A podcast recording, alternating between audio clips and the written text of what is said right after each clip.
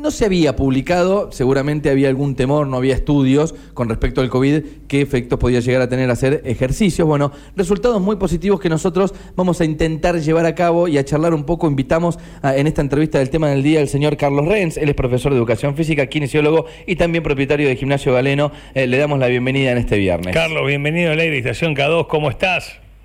Eh, bienvenido muchachos, un placer, bueno, es un placer escucharte, Lea después de tanto tiempo, así que los saludo a los dos, saludo a la audiencia y muchas gracias por, por llamarme.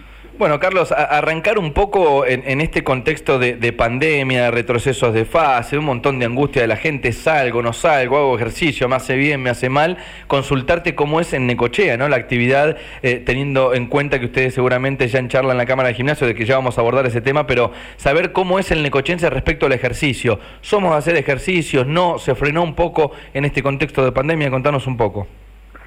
Bueno, ustedes hicieron una muy buena editorial de introducción, ahí estuve escuchando y, daban relevamientos de trabajo de muestreo. obviamente se sabe que la actividad física es uno de los mejores paliativos para la calidad de la salud pública, ¿no? Es un respaldo hacia la salud pública, de manera que, entre tantos beneficios, aumenta el sistema en calidad y cantidad el sistema inmunológico, y por ejemplo, el hecho de hacer un trabajo aeróbico que vos citabas recién, como hacer ciclismo, caminar, correr, nadar, etcétera, eh, libera endorfinas después de 20 minutos, depende de la intensidad del trabajo, o sea, la natación tiene menos tiempo, estamos hablando de 20 minutos, eh, el correr este, 30 y en bicicleta estamos hablando de 50, libera endorfina, que esas famosas endorfinas son las hormonas que, entre tantos beneficios, mejoran el estado psicoemocional, con lo tanto son eh, sistemas antidepresivos. En esto habla de la calidad, sin dejar de desconocer la crisis sanitaria en cuanto a que combatir este famoso virus pandémico que va a ser historia en la humanidad, como fue la fiebre española en, el 1900. Eh, obviamente la vacuna es un elemento sustancial y fundamental, ¿no? Eh, ¿Hay números, Carlos, respecto a cómo es el, ciudadano necochense respecto al ejercicio? ¿Ustedes lo, pueden charlar? Eh, ¿Somos más vagonetas, somos más sedentarios o hay un montón de gente que acude a los locales? En este caso, los gimnasios que vos sos propietario, ¿no?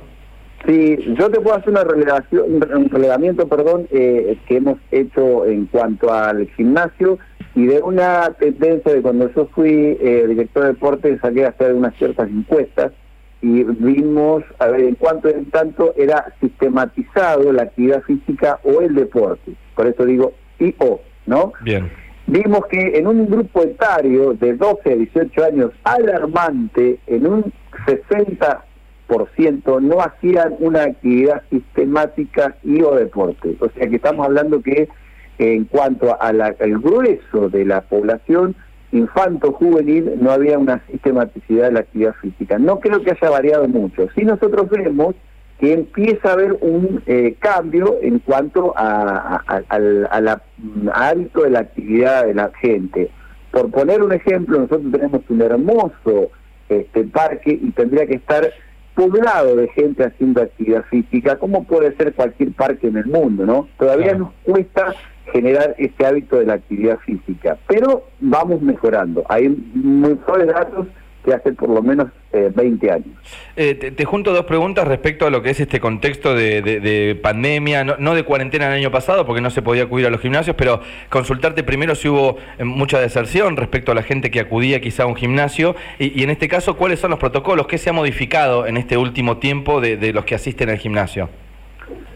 Vamos a la primera parte que me hiciste, que es la pregunta, eh, ¿cuánta deserción? Ha habido deserción por una cuestión de cuidados necesarios, porque bueno, este, había los protocolos correspondientes que siguen poniéndose en funcionamiento, es en el distanciamiento, el uso de barbijo, el aseo fundamentalmente de las manos, este, de manera que había una especie de, mucho miedo y, mucho temor en todo esto. Hasta que, bueno, la gente va dando cuenta que cuáles son los lugares que se van a exponer, a dónde la están cuidando y a dónde no la están cuidando. Eso por un lado, y los protocolos que vos me preguntás, nosotros los que estamos ingresados eh, dentro de la Cámara de Gimnasia hemos sido muy celosos y cumplidores de los protocolos desde agosto que reincorporamos la actividad hasta el día de hoy.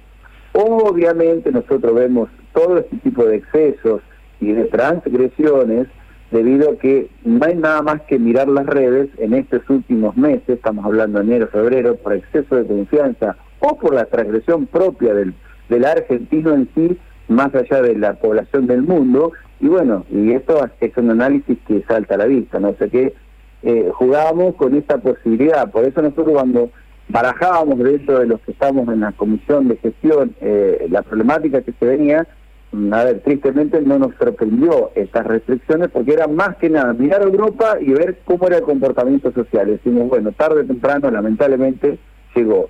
Sinceramente, con la mano del corazón, pensé que iba a ser mucho, mucho más drástico y mucho más este, coercitivo eh, el sistema de, restricciones. Alegremente nosotros nos, nos restringió dos horas por día, porque a las 20 horas debemos cerrar, con los cuales hay dos horarios que, perdemos. Este, de manera que... Para, dejarlo en claro, Carlos, los gimnasios hoy están abiertos, únicamente lo que cambió en este retroceso de fase un poco el aforo, ¿no? Pero digamos, siguen dando turnos, siguen recibiendo alumnos.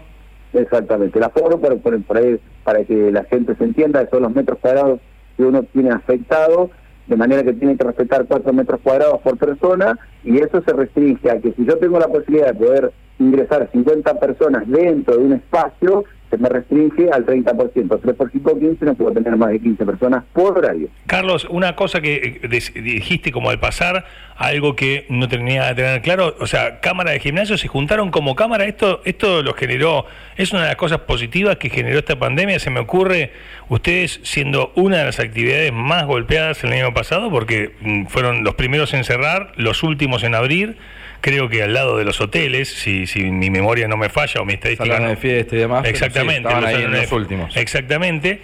Eh, eh, me imagino de alguna manera que esto de juntarse en una cámara, mm, habiendo cantidad de referentes como vos, que, que tienen no sé, de toda la vida uno los puede tener como referentes no solo de, del entrenamiento, sino del gimnasio. Eh, a ver, que, que no se pene a, ¿cómo es la frase de santos por pecadores? ¿no? Como, es como, castigue. Claro, como que de repente si en un gimnasio no se daban las, las condiciones dadas, decir, che, no nos castiguen a todos, porque viste cómo es esto, se cae un ascensor en la Argentina y se suspenden todos los edificios, si tenía mantenimiento no importaba. Eh, eh, ¿Desde qué lugar se concentraron ustedes como cámara para, para encontrarse y, y, que, suceda? ¿Desde cuál fue el punto en común, el, inicial? Ahora deben haber encontrado un montón, pero para que eso pase tienen que ser un un, inicio. Sí, buena pregunta, Lea. Eh, mirá, eh, la Cámara, eh, en ese momento hubo un inicio de, de, inquietud para conformar una asociación de gimnasio, vino de la década de los 90, que nosotros nos este, reunimos entre los, éramos pocos gimnasios y queríamos conformar. Bueno, nunca se pudo lograr eh, ese objetivo.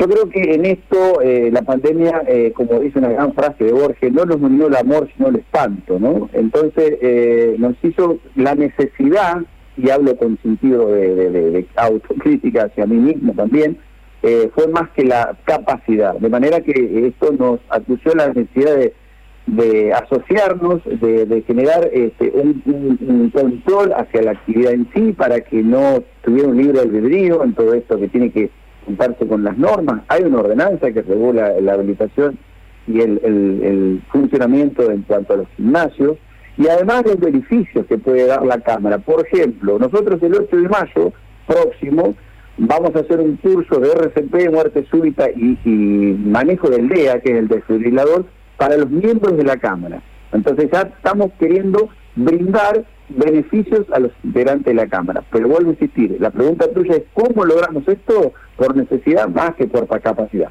Eh, ya... Gracias por la honestidad. ¿eh?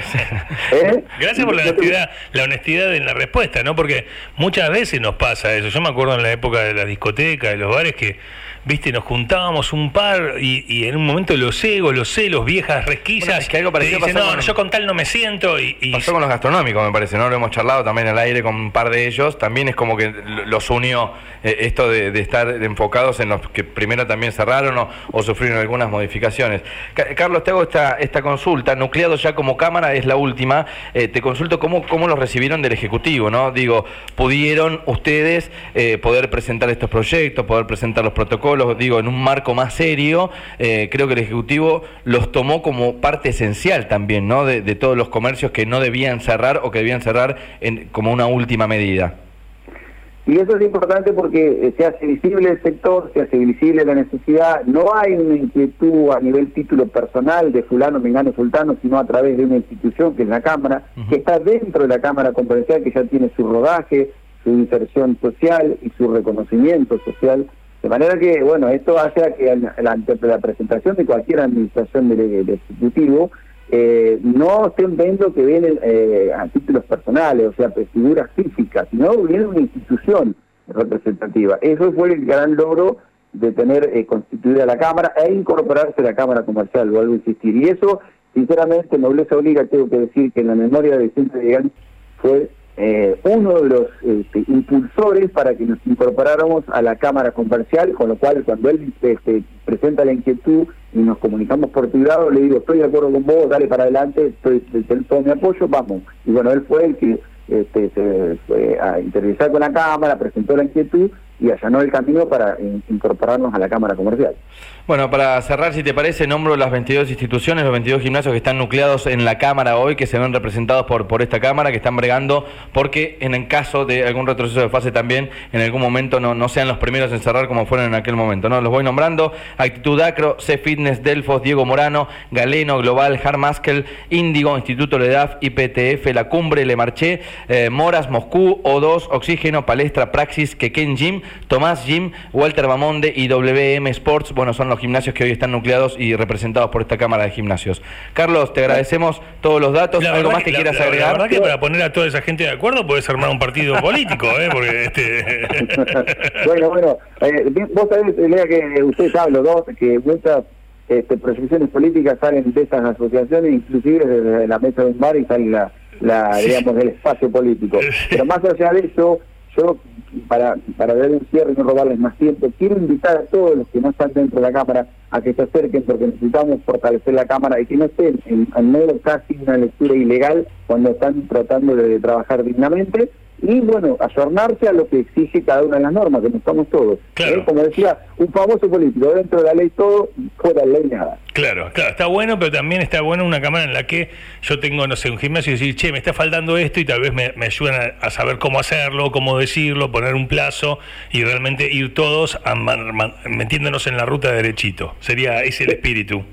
Exactamente, y eso hace más, tenemos descuento para el interante en ciertos comercios, ahora vamos por volúmenes de compra de materiales, que eso por ahí hay que comprar colchonetas, lo que fuere, que se hace por volumen y siempre es mucho más eh, barato que hacerlo en forma individual. Esas son las pequeñas este, beneficios que queremos ir este, logrando para los integrantes de la Cámara. A seguir trabajando entonces, Carlos, gracias por atendernos en este día. ¿eh? Feliz viernes para vos.